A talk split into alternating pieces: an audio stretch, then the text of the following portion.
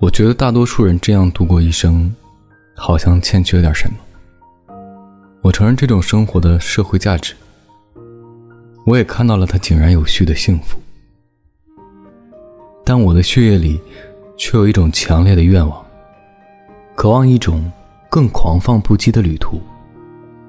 我的心渴望一种更加惊险的生活。